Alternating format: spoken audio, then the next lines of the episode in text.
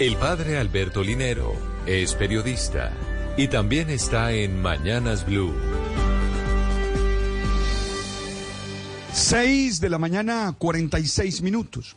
Uno de los mitos que más daño le ha hecho a la salud integral de las personas es creer que lo más importante es trabajar, producir y estar siempre activo tras la consecución de recursos económicos.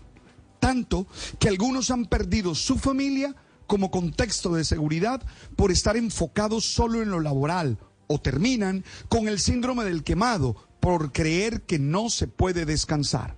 Oye, solo produce efectivamente quien sabe vivir armoniosamente y tiene espacio para todo en su vida.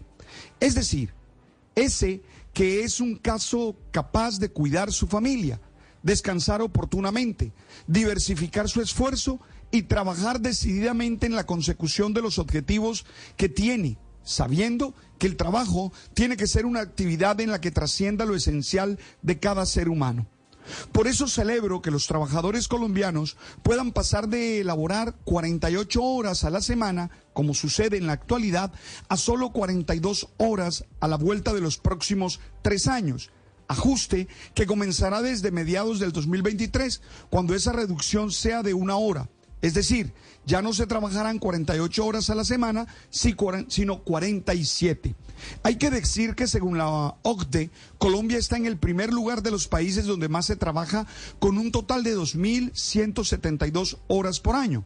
Esta cifra supera a sus pares latinoamericanos como México, donde se elaboran 2.124, Costa Rica, donde se elaboran 1.913 y Chile, donde se elaboran 1.825.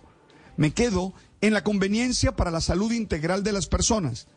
Tiene que haber tiempo para todo. Eso implica tener un proyecto de vida en el que haya un propósito claro y trascendente, una organización del tiempo y los recursos que permitan gozarse cada espacio. Estoy seguro que un trabajador feliz es más productivo que uno estresado y amargado.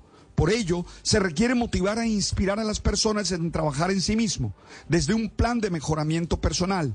Quien no trabaja en su bienestar integral producirá muy poco, aunque trabaje mucho.